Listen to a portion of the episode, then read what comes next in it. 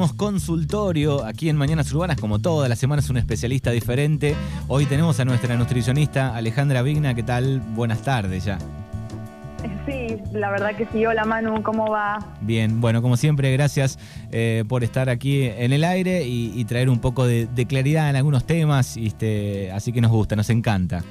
Bueno, bueno, me alegro, me alegro. Bueno, hoy vamos a hablar un poquito de eh, ¿Cómo impactan las caminatas en nuestro peso? O si queremos bajar de peso. Bien, tema Vamos importante. a hablar un poquito de eso. Bien, ¿cómo, cómo se queman las grasas, este, cuánto hay que caminar, ¿no? Claro, exactamente. Un poquito vamos, vamos a charlar de eso. Muchas veces, eh, en realidad, creemos que para que algo dé resultado o una actividad física dé resultado, tenemos que matarnos, tenemos que dejar la vida en una actividad física y entonces pensamos que caminar no va a ser una gran diferencia. Menos que un poco como que la subestimamos a las caminatas a veces, ¿sí? No, porque caminar no hace nada. Y bueno, vamos a ver que, que no es tan así, ¿sí? Eh, una de las primeras eh, cosas que tenemos que tener en cuenta es que para conseguir perder peso, si es lo que buscamos, eh, con alguna estrategia nutricional o, alguna estrategia deportiva que, querramos, siempre es necesario que se dé un déficit calórico.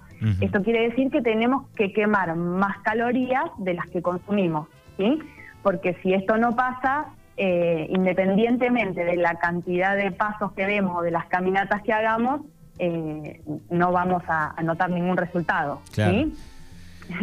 Entonces, si nuestro objetivo es bajar de peso o bajar grasa, eh, es necesario acompañarlo con un plan de alimentación acorde porque si no estamos como compensando todo el tiempo y no se ve ningún progreso. Bien. De más está decir que eh, si acompañamos estas caminatas con alguna rutina de entrenamiento o vamos intercalando entre una caminata y una rutina de entrenamiento, muchísimo mejor porque son distintos estímulos musculares, ¿sí? Bien. Pero sí, sí, decime. No, digo, tampoco tampoco hay que digamos que volverse loco en el en el cálculo de todo el día.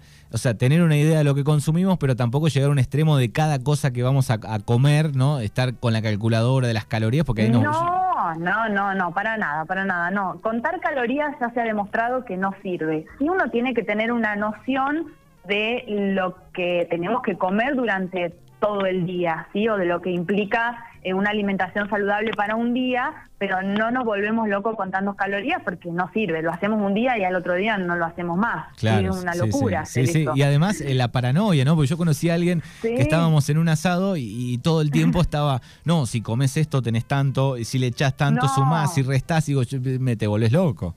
No, sí, sí, sí, sí, te terminas enloqueciendo, realmente.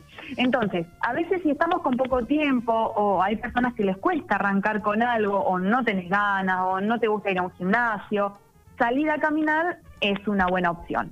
Te voy a dar como un ejemplo. Sí. Por ejemplo, una mujer que pesa más o menos 60 kilos durante una hora de caminata gasta más o menos entre 300 y 350 calorías, más o menos como para, para saber, ¿sí? Cuanto más rápido caminamos, mayor es el esfuerzo y más calorías vamos a gastar.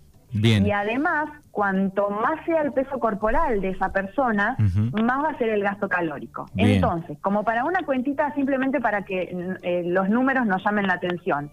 Si salimos a caminar todos los días una hora, hacemos 300 calorías por 7, son 2.100 calorías por semana. Y si eso lo trasladamos, por ejemplo, a un mes, son 8.400 calorías menos en un mes que a veces, wow, o sea, es como un número, ¿sí? Entonces, eh, está bueno caminar. Bien, ahí, mm, quiero abrir... La organización, sí. Ah, digo, ahí quiero abrir un paréntesis antes de que sigas. Sí, eh, sí. Caminar despacio, también, digamos, que más pero menos, ¿no? O sea, es la relación porque siempre dice, bueno, ¿qué ritmo hay que tener? Obviamente que más rápido, más calorías, pero digo, si caminas lento, lento también sirve. También sirve, sí, por ahí caminar, o sea, si caminamos muy lento, tratar de caminar más tiempo, como para compensar, digamos. Perfecto. Eso, eso está bueno.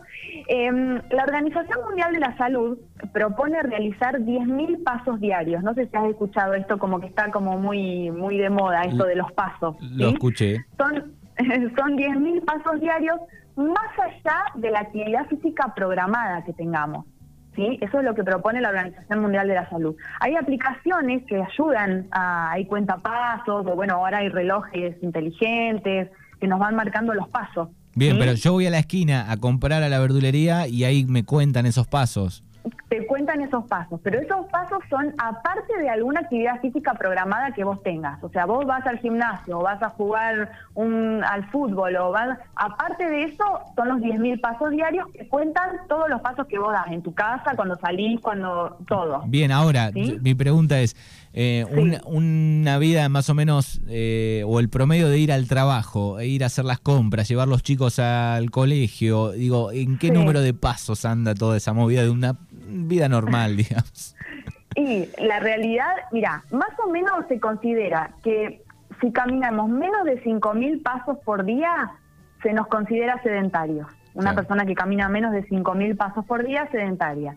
Entre los 5.000 y los 7.500 pasos, eh, sería un poco activa, digamos. Y de a partir de, de los 7.500 hasta los 10.000 pasos, algo activa, y más de los 10.000 pasos, es lo que habría que hacer eh, diariamente, digamos. Bien. Eh, pero bueno, hay que hay que ponerse el cuentapasos y ver, bueno, a ver qué, cuántos pasos hago en el día, claro. para uno tener una idea. Porque uno anda mucho, pero tal vez aquel que anda, no sé, en el auto, digamos, ya ahí no cuenta, hay mucho menos movimiento, tal vez hay que eh, incorporar el, bueno, hago tres cuadras caminando para sumar pasos. Claro, claro, claro. Sí, habría que hay que hay que contabilizar según eh, cada uno la actividad física y la actividad que tenga durante el día. Eh, bueno, a ver cuántos pasos cuántos pasos hacemos. Así que por ahí como para tenerlo en cuenta eh, está bueno, porque lo más importante no es solo que, que la caminata genera un gasto calórico extra, sino que tiene un montón de beneficios que favorecen nuestra salud y nuestra calidad de vida. Así que bueno, a caminar. Exactamente.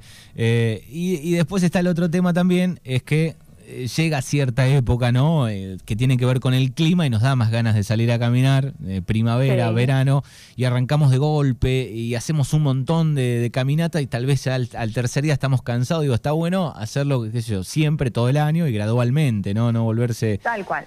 Eso es como todo, es como cuando empezamos o alguien quiere empezar una dieta para bajar de peso o y arranca con todo y va, a la semana nos cansamos, tiramos todo y no sirve. Entonces, para todo hay que ser equilibrado, ¿sí? Hay que ser constante. Eh, esa es la idea. Es, preferible arrancar lento y, constante en el tiempo que no querer hacer, como decís vos, todo junto y que no nos dure nada. Bien, acá tenemos pregunta que dice eh, si la si caminar en una cinta eh, es lo mismo que caminar. Sí, sí, podría ser lo mismo. Por ahí en las cintas está bueno ponerle un poquito de elevación, como para, bueno, para hacer un eh, que sea un poquito más, más exigido. Eh, pero sí, cuenta, cuenta como caminata, por supuesto. Bien, perfecto. Bueno, es Alejandra Vigna, nuestra nutricionista del consultorio de Mañanas Urbanas, como siempre, muchas gracias. Bueno, Manu, gracias a ustedes y bueno, buen, buen día. Dale, igualmente. Hasta luego.